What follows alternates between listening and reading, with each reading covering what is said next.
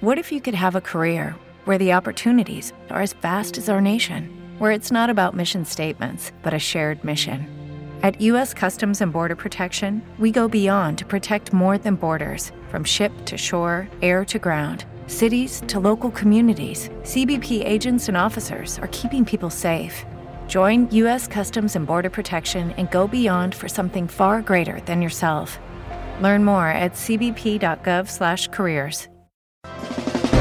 Ahora presentamos La voz del Tribunal Constitucional. órgano de difusión de esta alta corte de la República Dominicana. La voz del Tribunal Constitucional. Muy buenos días, amables oyentes. Sean todos bienvenidos a una nueva entrega de nuestro programa, La voz del Tribunal Constitucional Radio. Como siempre, compartiendo con ustedes informaciones de interés acerca del qué hacer de esta alta corte, ofreciéndoles una producción que comprende en las efemérides datos relevantes de nuestra historia constitucional. En el reportaje, la entrega de un trabajo de investigación periodística centrado de manera coherente en un tema de interés nacional y en la entrevista siempre un interesante compartir con personalidades nacionales e internacionales que tratan acerca del tema jurisdiccional. En el contenido de hoy, en las noticias, infórmese del impacto que en Jimaní generará la conferencia titulada ¿De qué hablamos cuando hablamos del Tribunal Constitucional Dominicano? ¿Cuáles fueron los detalles aportados por el magistrado Miguel Valera Montero, disertante y juez del Tribunal Constitucional? Espere los detalles. Conozca sobre el interés jurisdiccional que motivó la visita a Roma, Italia, del presidente del Tribunal Constitucional, magistrado Milton Ray Guevara, y cuáles fueron los resultados de su encuentro con la Asociación de Constitucionalistas y con el presidente de la Corte Constitucional de ese país, magistrado Giorgio Latanzi.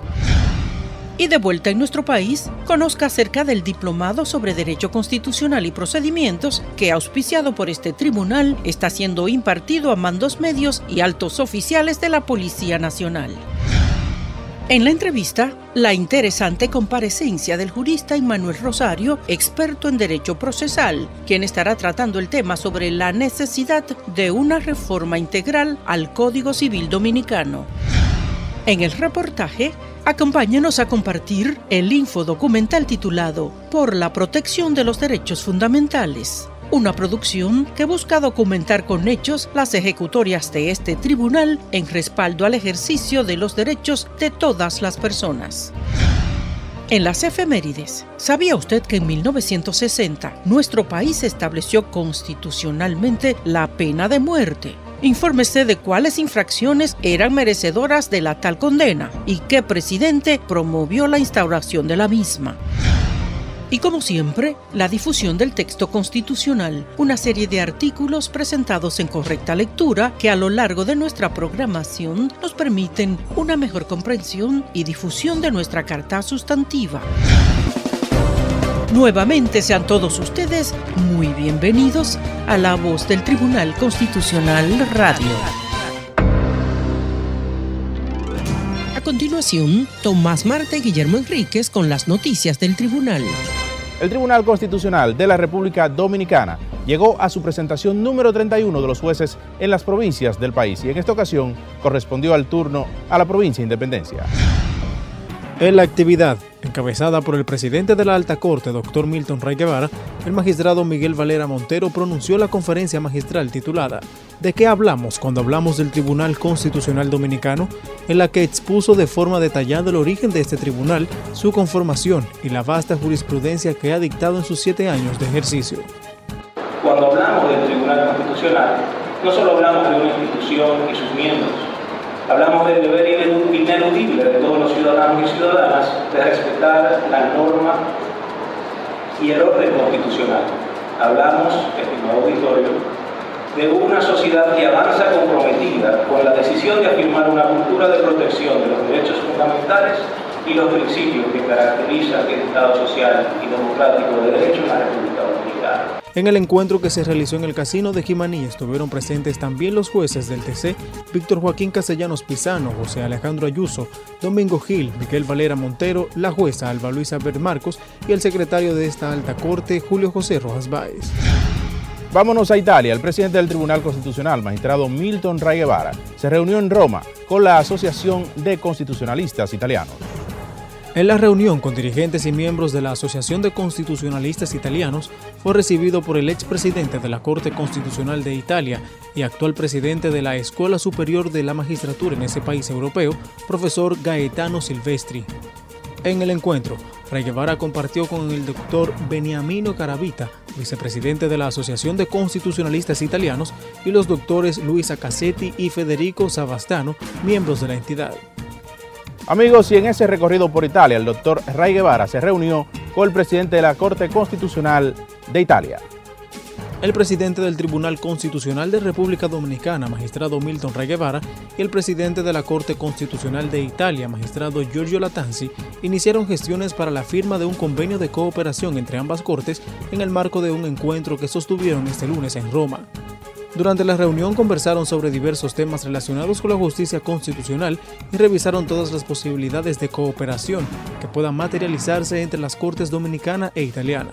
Este encuentro forma parte de un recorrido que realiza el presidente del Tribunal Constitucional, que, además de Italia, lo llevará a Francia y España y con el que busca fortalecer los vínculos internacionales de la Alta Corte y establecer acuerdos de cooperación. Amigos, el Tribunal Constitucional desarrolla en conjunto con la Policía Nacional el diplomado Derecho Constitucional y Procedimientos.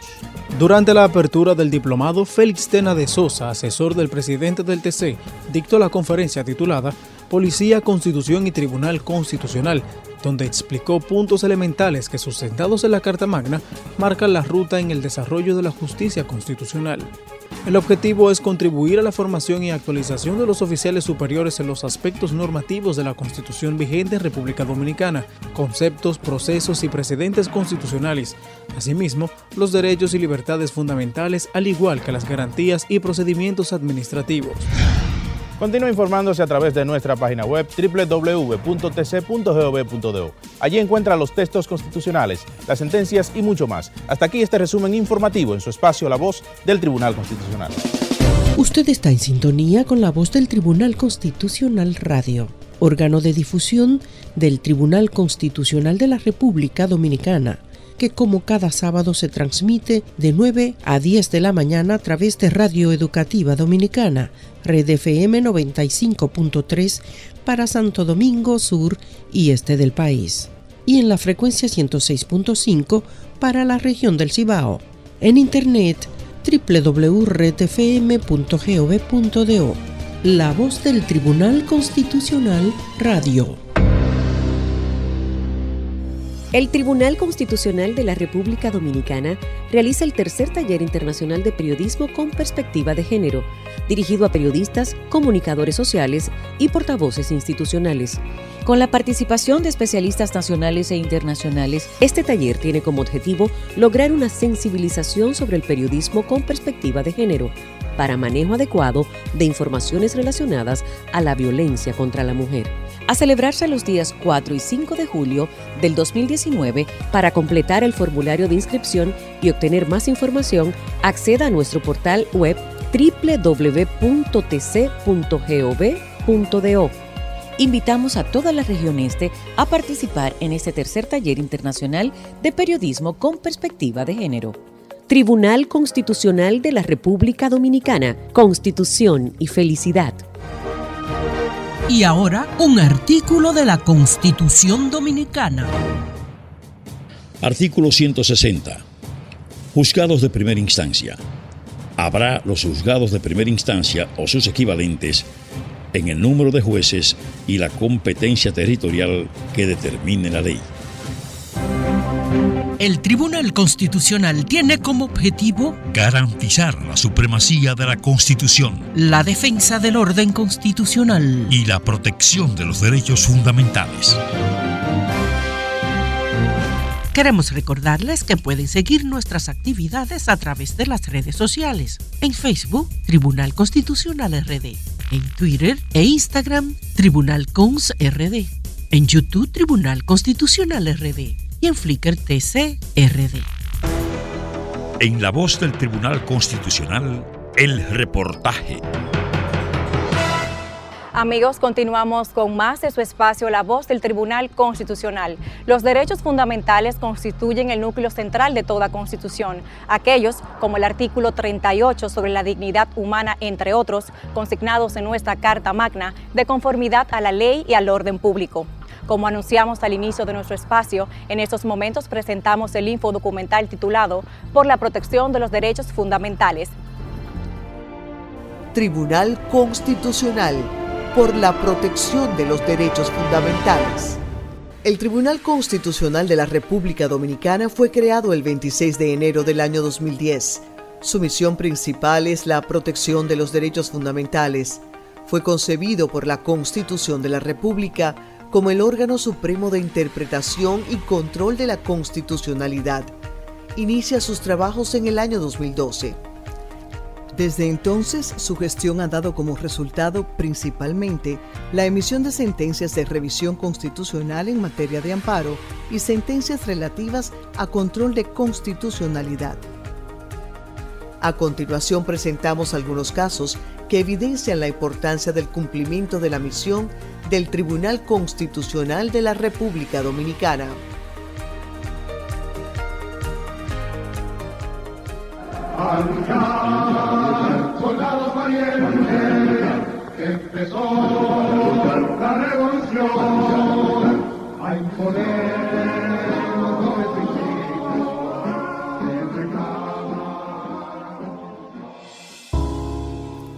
La auténtica morada final para un héroe nacional.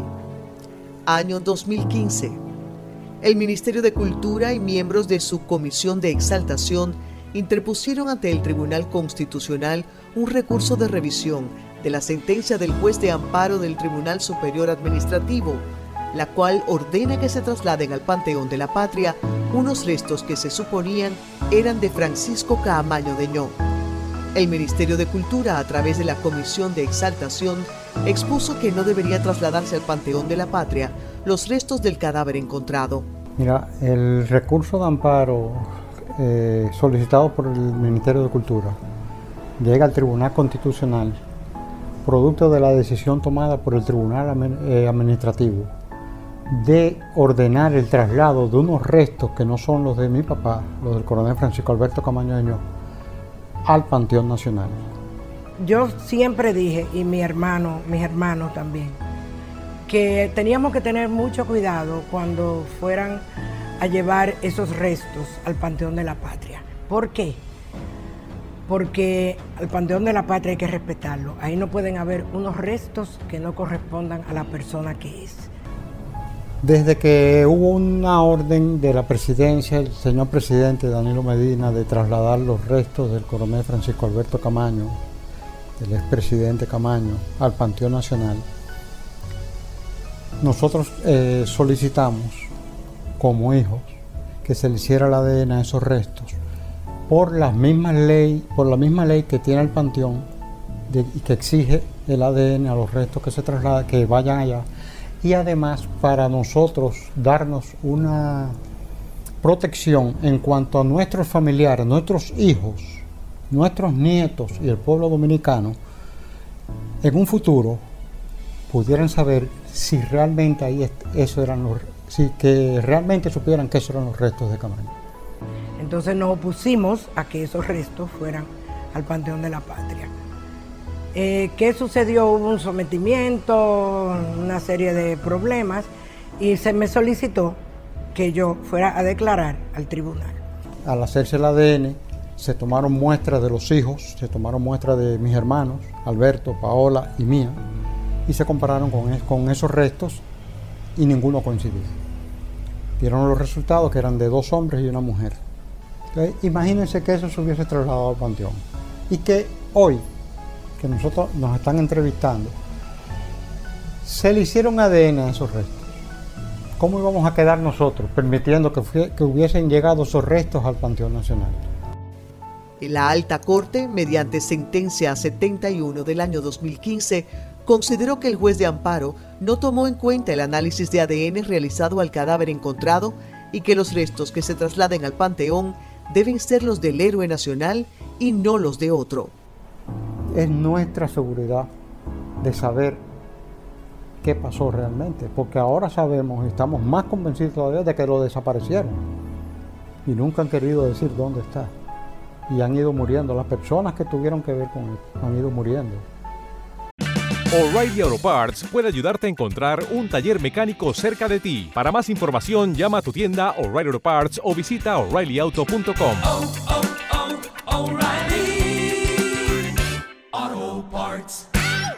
Y no han dicho nunca dónde, eh, qué hicieron con, con el cadáver. El Tribunal Constitucional planteó que sí que está bien, que al, panteón se iban a trasladar los restos, pero los restos verdaderos del coronel Camacho. Por eso que no hay restos ahí. Y allá en el, en el panteón hay una tarja que dice al presidente, Francisco, al expresidente Francisco Alberto Camaño en espera de sus restos. Esa es la tarja que hay en el Panteón Nacional. Porque el Tribunal Constitucional tomó una decisión. Sí, se trasladarán, pero cuando aparezcan. Mira, eh, como familia, mi ideal hubiera sido que él estuviera en el Panteón de la Patria. Eso hubiera, eso hubiera sido lo máximo.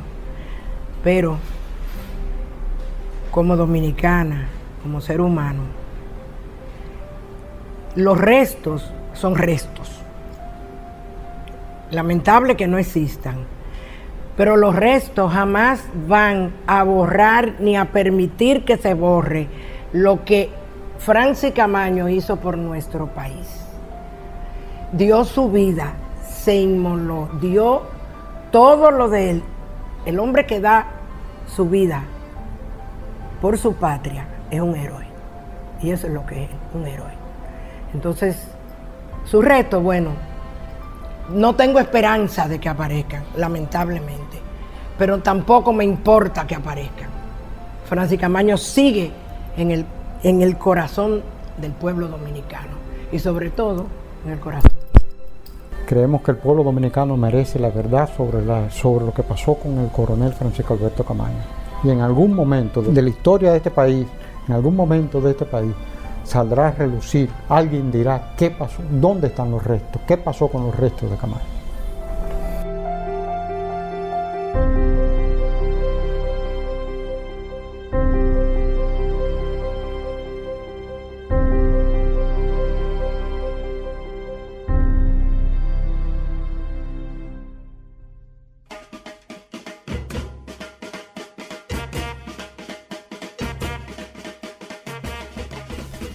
Carnaval Vegano, Patrimonio Cultural. Año 2017. El Ayuntamiento del municipio de La Vega solicitó ante el Tribunal Constitucional la suspensión de la sentencia que restringe y regula el desenvolvimiento del Carnaval de La Vega. Bueno, a raíz del reclamo de un grupo de vecinos del área donde se desarrolla tradicionalmente el carnaval vegano, eh, se apoderó eh, el Tribunal de la Corte Civil y Comercial de La Vega para que se suspendiera eh, el carnaval, solicitando hasta el traslado de la celebración del carnaval de ese lugar. se emitió un fallo por parte de, dicho tribunal regulando, diciendo que estaban prohibidas las cuevas, que estaba prohibido en cierta parte el sonido y una serie de cosas que desvirtuaban lo que es una tradición de más de 500 años de historia y desvirtuaban lo que es la historia de nuestra sociedad cultural. El Tribunal Constitucional, basándose en el artículo 64 de la Constitución de la República, determinó que el carnaval vegano es un patrimonio cultural de la nación y que como tal debe ser protegido por el Estado. En consecuencia, mediante sentencia 758 de 2017, suspendió la sentencia que restringía sus actividades. Nosotros entendemos que han sido muy sabias las argumentaciones dadas por el Tribunal Constitucional, indicando que el Carnaval de la Vega representa un patrimonio cultural material e inmaterial de la nación dominicana, haciendo honor a los artículos 64 y 66 de la Constitución Dominicana. Eh, bueno, la Oficina de Planeamiento Urbano junto a, la Unión Carnavalesca Gana eh, preparó un dossier, una serie de medidas eh, para regular todo lo que eran las actividades para la construcción de las cuevas y para la celebración del carnaval, la cual fue aceptada por el comité organizador, que ya lo constituyen otras autoridades. Entonces esas medidas palearon en un 90% lo que eran las quejas de los vecinos del entorno de la celebración del carnaval. Este fallo del Tribunal Constitucional y retornó la calma, la paz y la tranquilidad al pueblo de La Vega que trabajamos todo el año para recibir todo el país en el mes de febrero y que no podemos nosotros dejar de ser eh, eh, el epicentro de República Dominicana como nos convertimos cada febrero porque una, dos o diez o quince personas tengan un problema quizás de identidad religiosa o de alguna otra cosa que eh, no va en sintonía con lo que dice la gran mayoría del pueblo vegano. En nombre de los carnavaleros, de los grupos de carnaval de La Vega, eh, nos sentimos muy orgullosos y muy bien de que el tribunal nos haya rescatado otra vez nuestra tradición, que la tenemos prácticamente suspendida hasta que el tribunal, que es de todos los dominicanos, nos dio el aval de nuevo para celebrar nuestro carnaval. La elección del Tribunal Constitucional ha salvado el Carnaval de La Vega y con ello ha salvado la cultura de la República Dominicana. Más adelante, en la sentencia de fondo de la revisión de amparo, emitida en 2018, el Tribunal Constitucional armonizó los derechos en conflicto al dictaminar que las autoridades del ayuntamiento del municipio de La Vega deberán tomar medidas para que los moradores de las zonas donde se celebra el carnaval puedan transitar libremente a sus viviendas, que no se permita la colocación de baños portátiles frente a las casas y se observen las reglas que rigen el uso de sonidos. El carnaval, expresión de la creatividad y la vida cultural vegana sus singulares máscaras y sus colores dan forma a la tradición, al encuentro de todo un pueblo.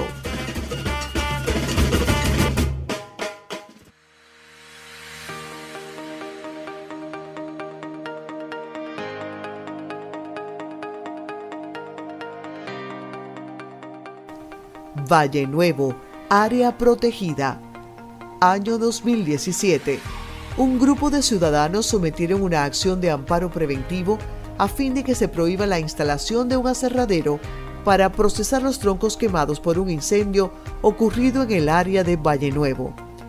Luego de ser recabada la información técnica, el Tribunal Constitucional determinó que es un riesgo mantener el aserradero cerca del área protegida ya que la tala de árboles afectaría gravemente la hidrografía de la isla y el ecosistema de esa área sagrada. Mediante sentencia 21 del año 2017, el Tribunal Constitucional evitó un daño que pudo haber sido irreversible. Valle Nuevo está a salvo.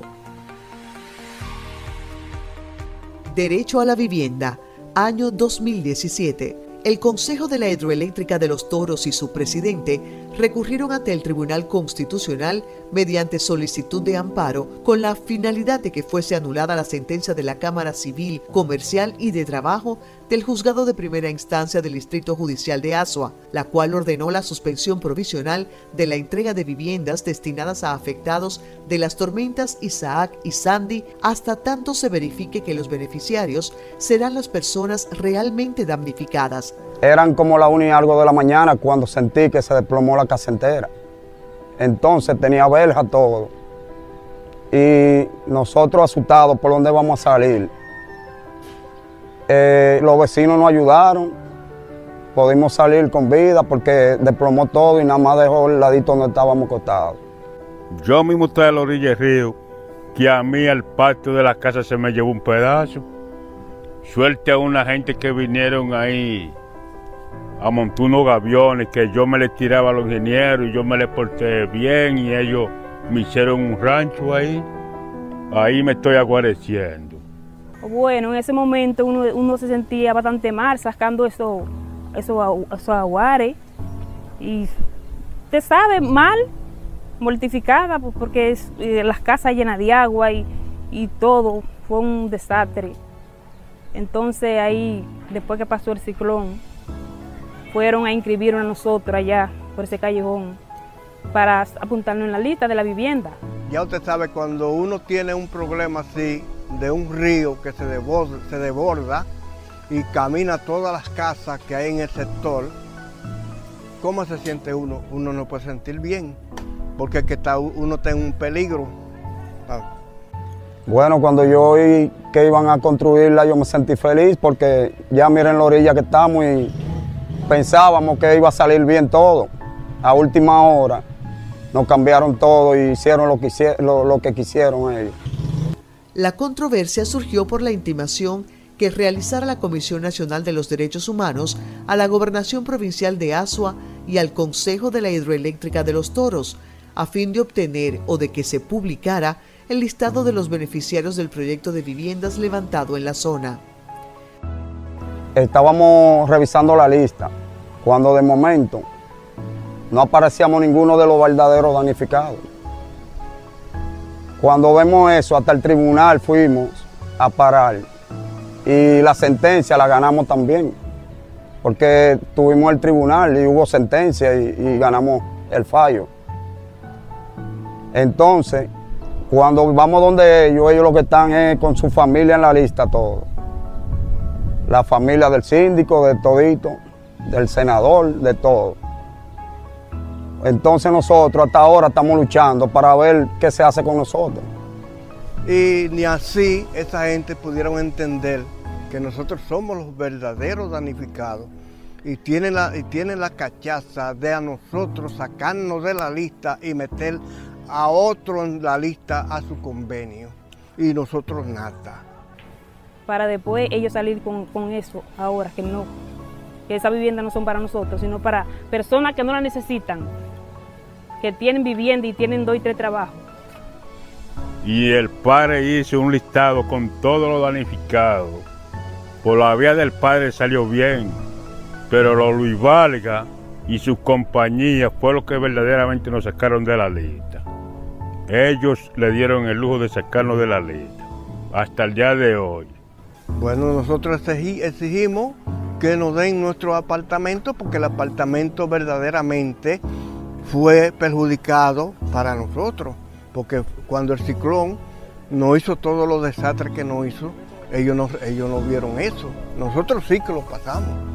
Es decir, esa sentencia lo que indica es que le indicaba a, a las autoridades que no podían entregar esas, esas viviendas hasta tanto no se cruzaran las listas. O sea, que se viera cuáles eran los verdaderos beneficiarios.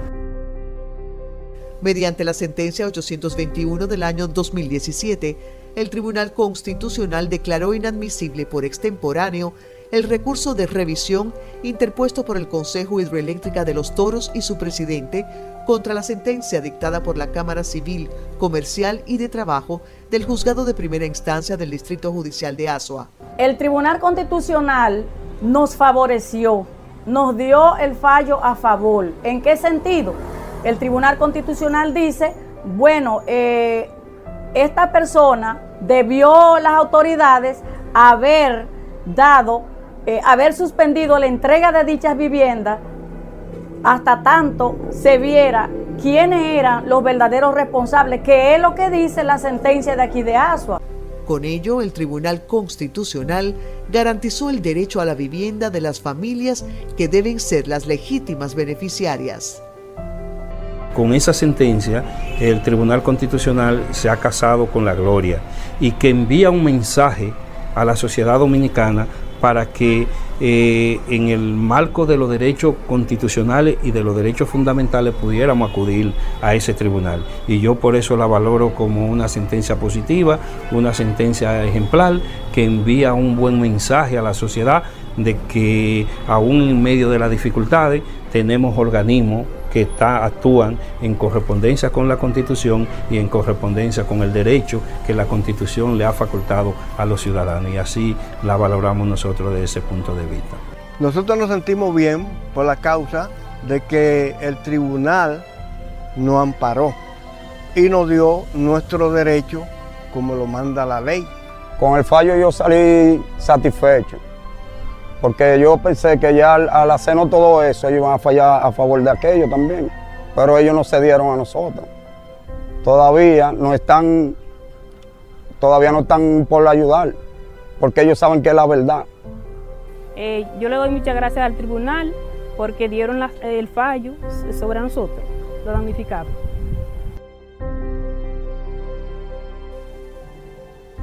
Derecho a pensión, año 2017. El día 12 de octubre del año 2016, la señora Onila Méndez Montero reclamó al Departamento Aeroportuario el traspaso de pensión como conviviente superviviente de su esposo, fallecido el 25 de julio de 2014, y con quien había mantenido una relación por más de 20 años. Al no tener respuesta positiva de dicha solicitud, el 14 de noviembre de 2016, la señora procedió a interponer una acción de amparo cuya sentencia no le favoreció. Inconforme con dicho fallo, la señora Méndez Montero recurrió al Tribunal Constitucional solicitando la revisión de dicha sentencia. Y es así como el 23 de noviembre del año 2017, el Tribunal Constitucional dicta la sentencia 742, ordenando al Departamento Aeroportuario el pago de la pensión y de los valores dejados de pagar desde el año 2015 hasta esa fecha. Yo estaba casada con él, o sea, no casada eh, por, por unión, pero libre. Pero duramos 34 años. Por lo menos yo, mi vida dependía de él. Soy una mujer, vamos a poner enferma, no trabajo. O sea, prácticamente quedé desamparada. Eh, él trabajaba en el aeropuerto, de, en el aero- aeroportuario, estaba en Herrera. Él era eh, bombero. Él fallece, yo quedé desamparada, sin sueldo, sin nada con que suministrarme.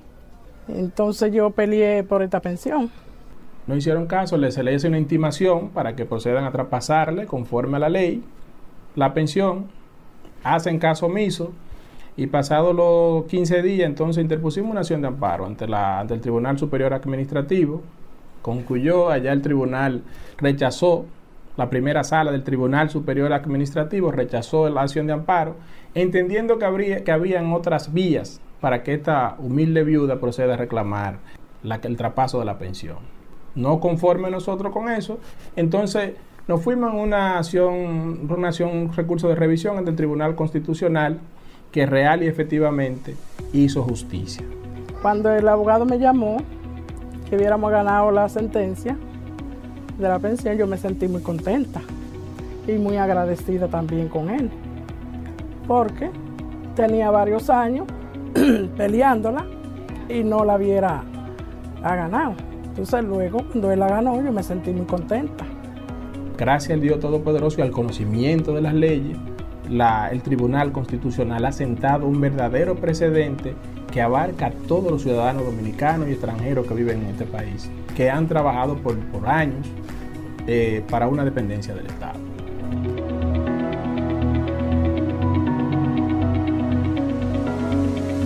El debido proceso es un derecho fundamental. Año 2017. El 5 de diciembre de 2013, la segunda sala del Tribunal Superior Administrativo acogió la acción de amparo interpuesta por José Miguel Mateo Florentino, cadete que cursaba el cuarto año de la Academia Policial de Atillo y quien fuera cancelado bajo el cargo de faltas a la disciplina. Después de conocido el caso, el 5 de marzo de 2014, ese tribunal superior determinó que a dicho ciudadano no se le dio la oportunidad de defenderse, ni fue presentado ante el juicio disciplinario de rigor y que, por lo tanto, le fueron vulnerados todos sus derechos fundamentales y muy especialmente la dignidad humana, ya que fue objeto de una acción arbitraria, ilegal y abusiva. Ante esta sentencia, el referido cuerpo castrense presentó un recurso de revisión ante el Tribunal Constitucional solicitando que fuera revocada la sentencia en cuestión. La alta corte conoció el caso y es así como el 24 de octubre de 2017 dicta la sentencia 532 que declara inadmisible por extemporáneo el recurso de revisión constitucional presentado por la entidad del orden público ante la referida sentencia de amparo. El Tribunal Constitucional de la República Dominicana confirmó la decisión que había emitido la segunda sala del Tribunal Contencioso Administrativo. Nosotros la ponderamos de manera positiva y muy trascendental porque es una forma de luchar contra la arbitrariedad que se dan a diario en la República Dominicana. Tenemos funcionarios eh, también en el ámbito catrense que se ven más, que ahí hay una política muy rígida, una disciplina muy rígida y que irradia en la arbitrariedad. Cuando el, el Tribunal Constitucional emite este tipo de decisiones, eh, viene siendo como una esperanza para, para este país. Muchas cosas que debieran resolverse o deberían resolverse de manera administrativa sin tener que ir a un tribunal, lamentablemente tenemos que judicializarlo para que se puedan resolver. Pero la decisión del tribunal es una decisión fundamental que sienta precedente. Esta decisión resultó en ganancia de causa para el señor Mateo Florentino. Antes habían, antes de la constitución del año 2010, habían derechos teóricos. Las constituciones muchas veces eran enunciados, pero enunciados que no tenían connotación jurídica concreta. A partir de esa constitución que crea el tema de la, de la Santa Corte, cambia el tema y ahora hay que tener mucho cuidado para desde el Estado cometer exceso entonces que, que permitan que la gente eleve, eleve recursos que entonces revoquen un, un comportamiento, una actitud que se asume desde un cargo del Estado. Tribunal Constitucional por la protección de los derechos fundamentales. Usted está en sintonía con la voz del Tribunal Constitucional Radio, órgano de difusión del Tribunal Constitucional de la República Dominicana, que como cada sábado se transmite de 9 a 10 de la mañana a través de Radio Educativa Dominicana, Red FM 95.3 para Santo Domingo Sur y Este del país, y en la frecuencia 106.5 para la región del Cibao. En internet www.redfm.gov.do. La voz del Tribunal Constitucional Radio. El Tribunal Constitucional de la República Dominicana realiza el tercer taller internacional de periodismo con perspectiva de género, dirigido a periodistas, comunicadores sociales y portavoces institucionales.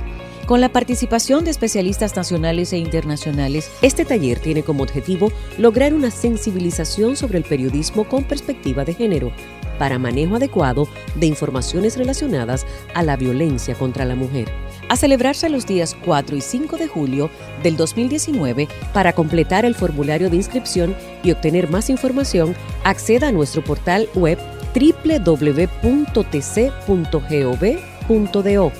Invitamos a toda la región este a participar en este tercer taller internacional de periodismo con perspectiva de género. Tribunal Constitucional de la República Dominicana, Constitución y Felicidad. A continuación, Félix Tena y Mildred Nabreu Hernández estarán conduciendo la entrevista central. Gracias por continuar en sintonía con su programa La Voz del Tribunal Constitucional. Esta semana nos acompaña el catedrático y abogado Emmanuel Rosario Esteves, egresado de la Pontificia Universidad Católica Madre y Maestra Recinto Santiago. Posee una maestría en procedimientos, concentración procesal penal, procesal civil y procesal constitucional. Con él estaremos abordando el tema acerca de la reforma del Código Civil, pero desde una visión constitucionalmente adecuada. Bienvenido. Muchas gracias. Bienvenido. Bueno, pues Emanuel, como bien plantea Mildred, vamos a conversar acerca de la reforma civil. Por supuesto, vamos a entrar en algunos aspectos particulares de la reforma civil. Eh, y yo quisiera, digamos, ver tu, tu opinión general antes de entrar en esos temas particulares sobre Primero, ¿la reforma debe ser integral o, elementos parciales que deberán ser tomados en consideración sobre la misma? ¿Qué aspectos constitucionales son relevantes para tomar en consideración? Y si hay algún nivel de, importancia de precedentes constitucionales que también debamos tomar en cuenta para, para abordar este proceso de reforma. Mira, lo primero es que técnicamente tiene que ser una reforma integral, aunque no se haga de un solo por, de un único porrazo. Es decir, yo particularmente pienso que debe de hacerse de forma paulatina y se van tomando títulos, capítulos, etcétera, hasta que al final terminemos con una modificación integral del texto. ¿Por qué esto es así? Y aquí pienso que viene el principal error que tenemos nosotros los dominicanos al momento de promover y promulgar una ley. Aquí, por ejemplo, cuando el legislador se decide y promueve una ley, lo primero es que adapta una legislación que no va acorde a la realidad social dominicana. La incorpora de otro país, la hacemos nuestra, pero cuando vemos la realidad simplemente no se adapta. Es decir, que al final termina la sociedad adaptándose a la norma y no la norma a la sociedad, porque evidentemente esa no fue una norma creada para la sociedad. Yo soy del criterio y pienso que deben de, deben de realizarse reformas, reformas eh, no integrales eh, que se den de un solo porrazo, sino que se vayan realizando poco a poco a medida que luego terminamos con el gran texto. Así se permite que la legislación se adapte a la sociedad y también la sociedad comience a, aprender de esa legislación y comience a adaptarse a esa legislación. Fíjate que el Código Procesal Penal cuando, cuando lo promulgaron, que fue, una, que fue una modificación integral de un texto, la sociedad tuvo que adaptarse al código. El código nunca se adaptó a la sociedad, fue a la inversa. y fíjate que por eso todavía, prácticamente 15 años después, estamos nosotros viviendo los embates de un código que no nos pertenecía.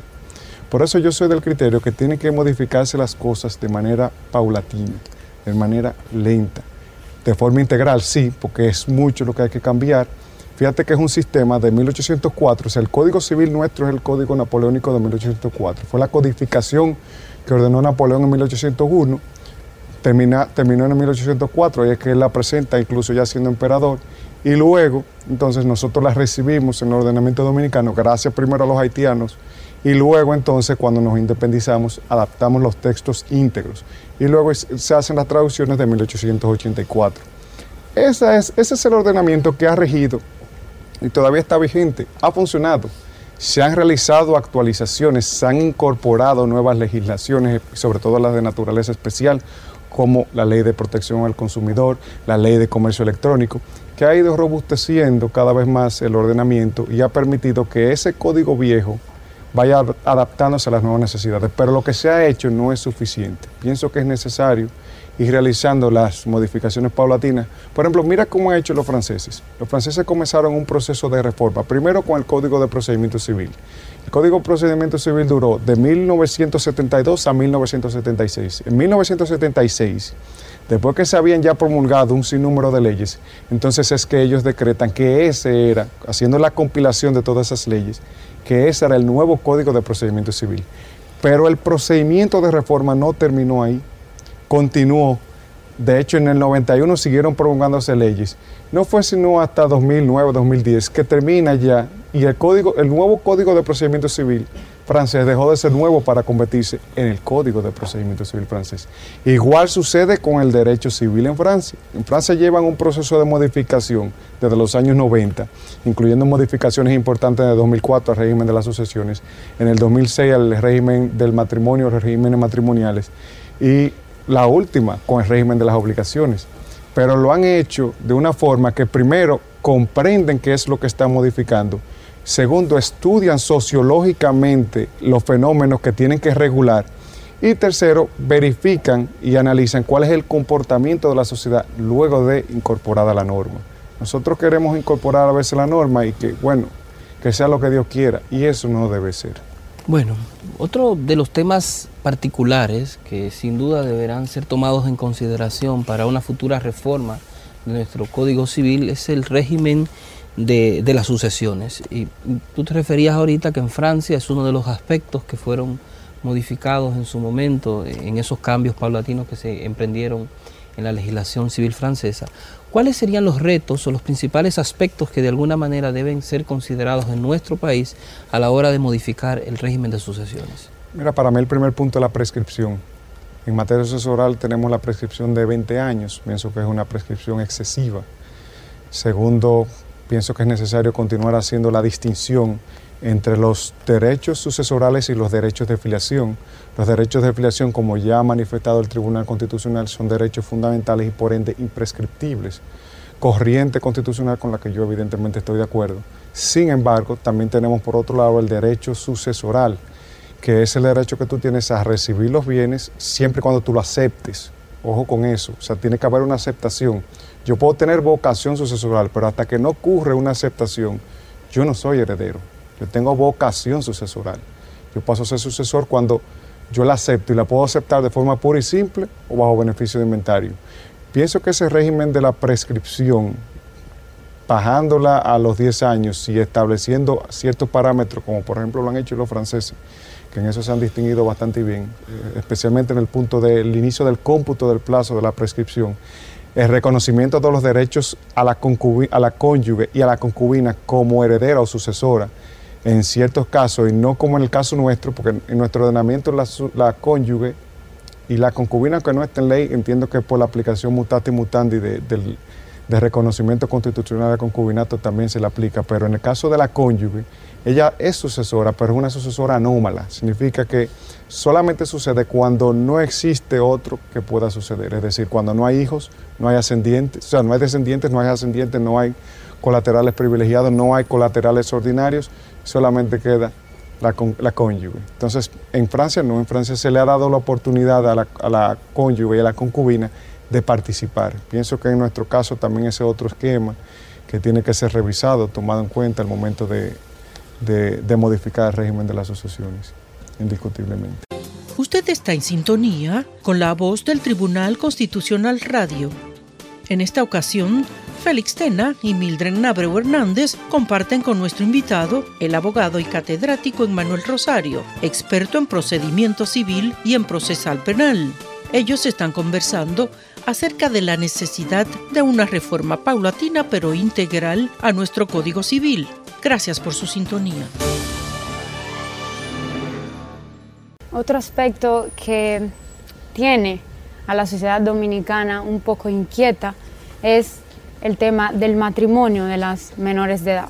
El, el, Código Civil en su artículo 144 y en el 145 se refiere a que se permite el matrimonio de una menor de edad a partir de los 16 años de edad. ¿Considera usted eh, que debe continuar en una posible reforma al código y hasta qué punto de continuar no vulneraría el aspecto del interés superior del niño que consagra el artículo 56 de la Constitución? Mira, es una pregunta bastante interesante y sobre todo en este momento. Balaguer hubiese dicho que sería una pregunta capciosa. Sin embargo, la verdad es que es importante comprender el tema del matrimonio de, menores. Efectivamente, el 144 establece que en el caso del varón puede casarse a partir de los 18 años y en el caso de la mujer, de la, de la menor o de la, hembra, a partir de los 15 años. Entonces, eh, eso evidentemente ha creado una situación en la sociedad donde no sé cómo ahora en el 2019 es que nos hemos dado cuenta de una situación que viene estando regulada desde el 1844, cuando se crea la República. Pienso que es un tema, vuelvo y reitero, delicado, sobre todo porque no podemos juzgarlo desde nuestra óptica. Tenemos que ver cuál es la realidad social, la realidad del campo, donde la niña usualmente se casa a temprana edad para comenzar su proceso de procreación y es, y es la esencia del matrimonio en el menor. En Francia, por su propia realidad social, lo llevaron a los 18 años bajo la dispensa que pueda hacer el procurador de la localidad de permitirle a un menor casarse. En nuestro ordenamiento, si, si no se tiene esa edad, es decir, 18 años para el varón y 15 años para la mujer, no es posible casarse, salvo cuando el Estado también te dé una dispensa, es decir, que tú puedes casarte incluso teniendo menos de 15 años de edad.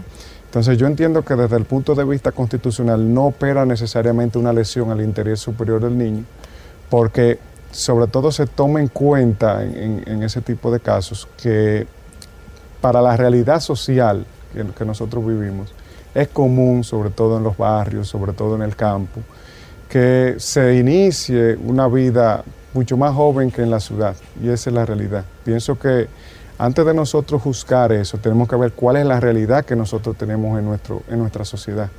Y esa realidad a nosotros nos muestra evidentemente que el inicio de las relaciones suele ser incluso inferior a lo que nosotros en nuestras cabezas nos imaginamos. Y, ese, y entonces, tú a veces crear una legislación donde tú te digas, mira, la menor no puede casarse, pero se te va como quiera y va a estar en unión libre. y no tienes una regulación para, para el concubinato o unión libre. O sea, sigues teniendo el problema. Pero vuelvo y reitero, ¿qué tantas jóvenes van a acudir a ese tipo, o, sea, van, o se van a casar o se van a ir con su pareja? ¿Y cómo tú como Estado lo vas. O sea, tú vas a, a crear una legislación que vaya en contra de esa realidad. Por eso decía, cuando en la primera pregunta decía, mira, es que nosotros tenemos que adaptar la ley a nuestra realidad. No adaptar, adaptar nosotros a la realidad de la norma, porque sería un proceso inverso. Entonces tenemos que ver qué pretendemos legislar, o sea, qué, qué pretendemos regular, qué pretendemos prohibir. Y si lo que nosotros está, estamos prohibiendo se está yendo en contra de la costumbre que nosotros mismos tenemos aquí en nuestro ordenamiento. Entonces, antes de yo censurar, sancionar el, matrimonio del menor, tengo que ir al campo, tengo que ir al barrio a ver qué es lo que pasa y por qué se están casando. Pues creo que se está buscando ahora, se le está tratando de endilgar la culpabilidad al matrimonio del menor de las situaciones que estamos viviendo aquí. Y no es así, estamos equivocados. Los problemas no inician por eso. Los problemas que nosotros estamos teniendo, los problemas sociales de, de las menores embarazadas, no derivan de si se permite o no se permite el matrimonio de la menor, ni tampoco eso es un fomento para eso. Creo que si nosotros queremos realizar un análisis serio, tenemos que ir más allá de esa simple institución que ha estado ahí siempre y que le permite no solamente a la menor casarse, sino también al menor emancipado que también desea casarse, también lo puede hacer. El menor emancipado es aquel que se ha logrado independizar de sus padres porque ha emprendido un negocio, porque ha realizado. Que, que ojo, en la Francia, en la Francia decimonónica donde se creó esa institución, se, el legislador lo preveía para situaciones como la del hijo del granjero, que se dedica también a hacer las actividades agrícolas y comienza su vida comienza su vida de independencia. Entonces, el propio legislador te, crea los mecanismos para que ese menor comience a emanciparse. ¿Por qué? Porque él dice, mira, yo como legislador, hablando de legislador, dice, mira, yo como legislador te establezco un parámetro. Digo, mira, a partir de los 18, de edad, de 18, años, de 18 años de edad, tú eres mayor y yo entiendo que tú tienes el conocimiento, el discernimiento y la capacidad para tomar decisiones importantes dentro, en tu vida. Pero pueden darse casos en los cuales tú no has alcanzado esa mayoría de edad y tú tienes la capacidad, el discernimiento y el raciocinio para tomar las decisiones importantes. Y para eso se crea la figura del menor emancipado y también el tema del matrimonio del menor. Que ojo, no es que un menor, para aclarar ese tema, no es que un menor arranca con otro para una oficialidad de Estado civil a casarse. No. Eso tiene que ser ratificado por los padres y si no hay padres, por un consejo de familia. Así es es un régimen y es una institución que hay que observar, pero partiendo de nuestra realidad. Vale. Eh, Bueno, la conversación ha sido sumamente interesante. Hemos abordado algunos aspectos de los que deben ser eh, tomados en consideración para una futura reforma de nuestra legislación civil. Y por supuesto hay eh, opiniones eh, que, que, pueden generar, digamos, distintas visiones sobre estos temas. Y es lo importante en este espacio, la voz del Tribunal Constitucional, que se puedan reflejar eh, la diversidad de criterios a la hora de, de visualizar las posibilidades de, de, las transformaciones jurídicas que exige el ordenamiento dominicano. Bueno, agradecer a, a Emanuel Rosario por haber estado con nosotros en este espacio, la voz del Tribunal Constitucional y bueno, comprometerlo para que en otra ocasión podamos conversar sobre otros temas relevantes de la reforma civil que sin duda no pudimos tratar por razones de tiempo. Muchas gracias. Gracias, gracias a ustedes. Y bueno, a ustedes en sus hogares les decimos que no se vayan, porque tras la pausa continuamos con más contenido en la voz del Tribunal Constitucional. La acción directa de inconstitucionalidad contra una ley, decreto, reglamento, resolución y ordenanza que viole un artículo de la Constitución de la República puede ser interpuesta por el presidente de la República por una tercera parte de los miembros del Senado o la Cámara de Diputados y por cualquier persona con un interés legítimo y jurídicamente protegido. En la voz del Tribunal Constitucional presentamos las efemérides, un merecido tributo con el cual el Tribunal Constitucional destaca los grandes eventos históricos, honra el sentimiento patrio y la valentía de los hombres y mujeres que con su arrojo forjaron la nación dominicana. Amigos, seguimos con el desarrollo de su espacio La Voz del Tribunal Constitucional y a continuación, en la efeméride de la semana, hablamos sobre la reforma constitucional de 1960, la cual fue promovida por el entonces presidente Héctor Bienvenido Trujillo Molina, en la cual se estableció la pena de muerte para algunos casos vinculados al terrorismo. Que lo disfruten.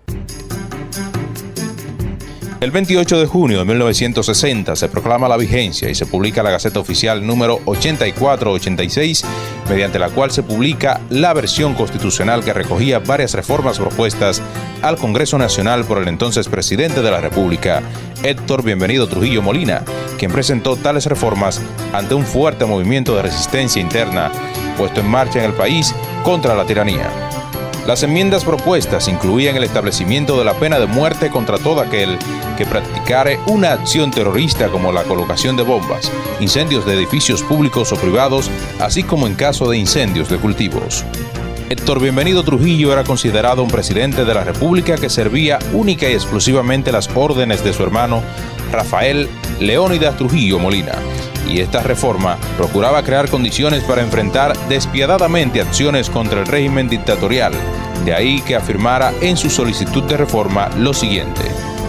La reforma constitucional que propongo en este otro sentido, la cual permitirá en lo sucesivo al legislador dominicano sancionar con la pena capital cualquier acto o hecho que fuese capaz de poner en riesgo la paz de la República, el normal funcionamiento de sus instituciones, y los intentos criminales de paralizar por medios tan desleales y funestos el desenvolvimiento de las actividades económicas del país. Mientras tanto, el diputado presbítero Óscar Robles Toledano, al motivar su voto contrario a la incorporación de la pena de muerte al texto supremo de la República, expresó, Toda pena capital, la ejecutada con todos los honores de la evidencia, suscita siempre sospechas de injusticia y añoranzas de clemencia. El presidente de la Asamblea Nacional, licenciado Porfirio Herrera, expresó en su discurso ante los demás asambleístas que el primer ejecutivo de la nación, Héctor Bienvenido Trujillo, había solicitado dejar sin efecto lo relativo a la instauración de la pena capital o pena de muerte, bajo la consideración de que había que buscar una salida que armonizara con las tradiciones cristianas del pueblo dominicano. 11 meses y 18 días después de que se produjera esta reforma a la ley fundamental del Estado, el 30 de mayo de 1961 cae abatido en la entonces carretera Santo Domingo San Cristóbal, Rafael Trujillo Molina, terminando así una férrea dictadura que por más de 30 años conculcó las libertades públicas y todos los derechos de los ciudadanos y ciudadanas.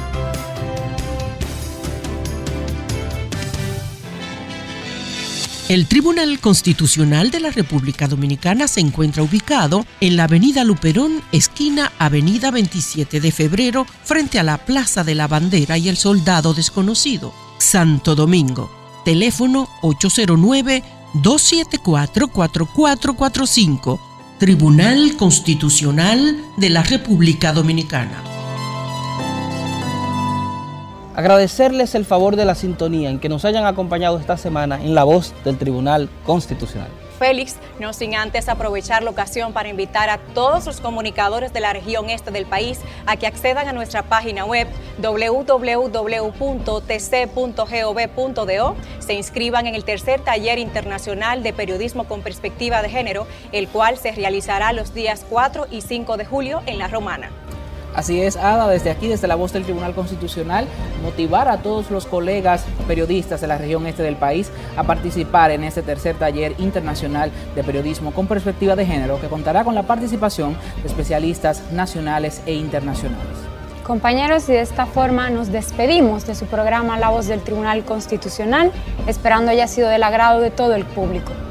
Pues nos vemos la próxima semana en una nueva entrega de La Voz del Tribunal Constitucional para continuar juntos trazando el camino de la cultura constitucional. Hasta entonces. Hemos presentado La Voz del Tribunal Constitucional. órgano de difusión de esta alta corte de la República Dominicana. La Voz del Tribunal Constitucional.